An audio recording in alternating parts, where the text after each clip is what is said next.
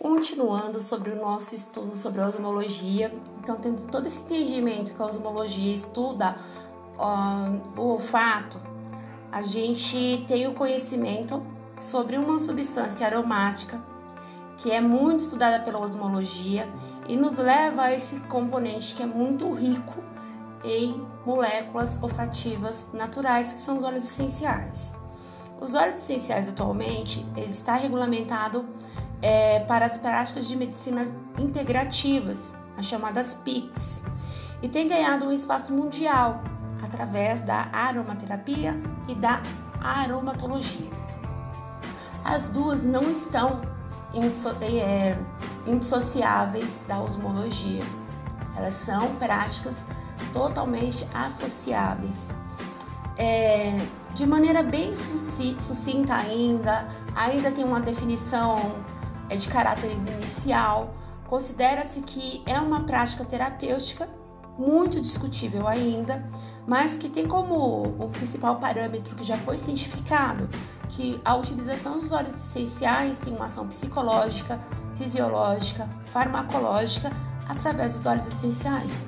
Então, aplicado por meio da olfação é, ou da aplicação dérmica, no intuito de promover a cura, ou no intuito de prevenção de doença, ou na diminuição de sintomas, né, que seria o tratamento, o tratamento paliativo. Desse modo, gente, quando, quando eu falei assim, olfação, né?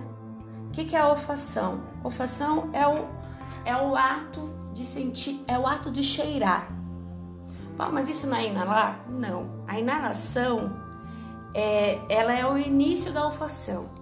Primeiro a pessoa inala as moléculas odoríferas e a tua ligação com os receptores que estão toda, totalmente ligados com a nossa parte cerebral é que nos leva à olfação. Então, inicia-se pela inalação e vai terminar pela olfação, onde passa por todo o sistema olfativo e vai fazer todo o, o mecanismo orgânico no nosso, nosso sistema límbico para nos trazer uma resposta terapêutica.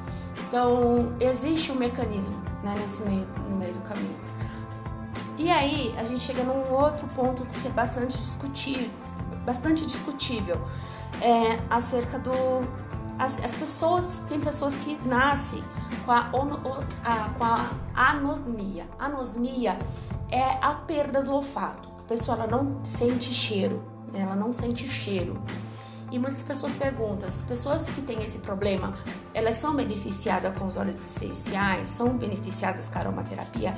Sim, porque ela vai inalar. Então, mesmo que a pessoa ela não sinta o cheiro, ela pode inalar. A inalação ela acontece. Pode não ocorrer todo o processo da olfação, mas aí é mais uma uma base para que a gente tenha a certeza de que a aromaterapia ela funciona através da inalação. Mesmo as pessoas que não têm é, resposta olfativa, ou seja, não diria resposta olfativa, que resposta olfativa ela vai ter. Mesmo que ela não sinta cheiro, mas ela inale, ela vai ser beneficiada com as moléculas, porque as moléculas são carregadas de componentes químicos que vai atuar no nosso sistema límbico. Então, mesmo quem tem a anosmia, ela vai ser beneficiada, ela vai ter um tratamento terapêutico. A ação da aromaterapia sobre a diminuição de qualquer patologia está ancorada mais especificamente no estudo do olfato, é, mas não é totalmente elucidada. Por quê? Porque existem inúmeros fatores. Uh, como eu já tinha falado anteriormente, um óleo essencial é carregado de moléculas é, olfativas e a gente desenhar fazer a leitura de uma, por exemplo, de uma cromatografia, não é o suficiente para a gente dar parâmetros para falar que óleo X serve para isso, óleo Y serve para aquilo. Onde que a gente se baseia? Nas moléculas é, químicas majoritárias. Vocês vão entender isso mais para frente, mas vou resumir.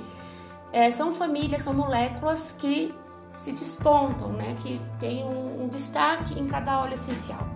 Por exemplo, o óleo, o óleo de,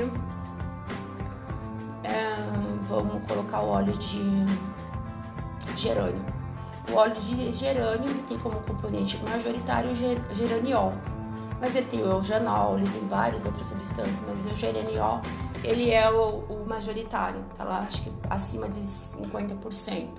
Quanto maior essa porcentagem, mais eficácia dentro da atuação, é, da, da, dentro da atuação patológica, seja na cura, seja na prevenção, seja no, como tratamento pali, paliativo, ele vai dar uma resposta.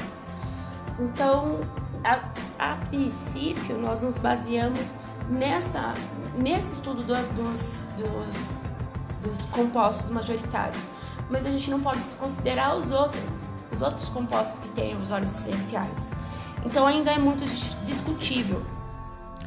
E assim, há uma necessidade ainda muito grande da parte da ciência, da osmologia como um todo, estudar é, os poderes, né, a ação do, dos óleos essenciais, é, sobre a, a neuroanatomia, sobre a neurofisiologia, da anatomia em geral, da fisiologia dos órgãos sensoriais, especialmente o olfato, o do tato, enfim, tudo.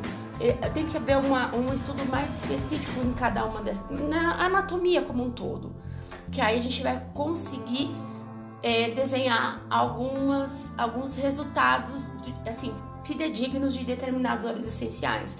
Hoje a gente tem, por exemplo, óleo de lavanda, que é muito conhecido por ter uma ação sedativa.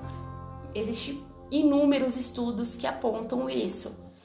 Mas em algumas pessoas não tem essa reação, e não é em poucas pessoas, porque tem pessoas que têm total repúdio dos óleos de lavanda, não, não gostam do cheiro.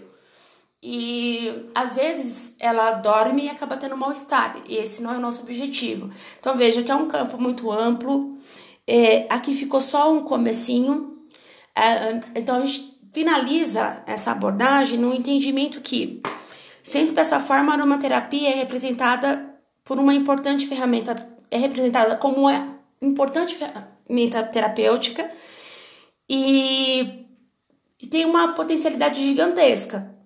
Basta a gente saber usar corretamente, basta a gente ter uma, uma, como posso dizer, mais embasamentos e mais conhecimentos. E aí fica parte de todo mundo que é envolvido na aromaterapia, como nós também. Bom, eu fico por aqui. Qualquer coisa vocês podem perguntar no grupo de mentoria de vocês ou através do nosso, dos nossos canais no próprio, na própria plataforma ou na própria cheirinha que cuida. Essa pergunta foi mais extensa, que a gente vai estar tá respondendo na medida do possível, mas estaremos respondendo a todas as questões.